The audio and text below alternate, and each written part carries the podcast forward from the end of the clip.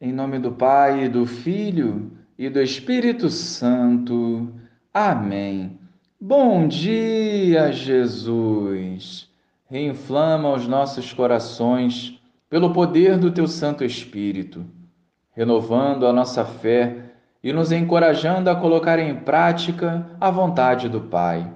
Nos auxilie na vivência da santidade. Amém.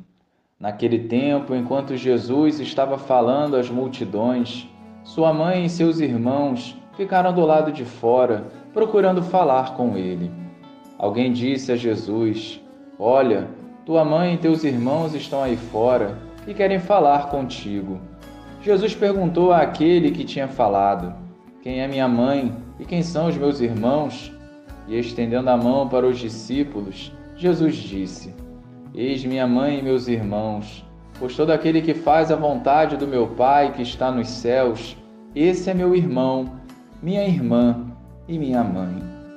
Louvado seja o nosso Senhor Jesus Cristo, para sempre seja louvado. Uma nova família se forma a partir da fé e da palavra de Deus.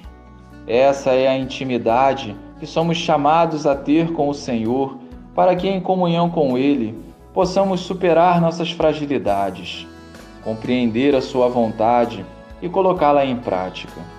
Essa aproximação com Jesus só é possível quando o amor move os nossos passos, quando enxergamos além do que os nossos olhos veem e quando permitimos que o Senhor assuma o controle. Renunciar a si ao pecado é fundamental para que estejamos em conexão com o Senhor. O laço sanguíneo é superado pelo laço espiritual, pois o mundo anda se perdendo e o povo de Deus só vencerá suas batalhas vivendo a verdade com uma fé viva e madura. A nossa família é um grande tesouro e a família de fé é o sustento espiritual que nos auxilia na caminhada rumo ao céu. Fazer a vontade do Pai, ofertando os dons recebidos, é a certeza dessa familiaridade com Jesus. Maria guardava tudo no coração e cumpria bem o seu papel. A seu exemplo, não tenhamos medo de avançar a águas mais profundas.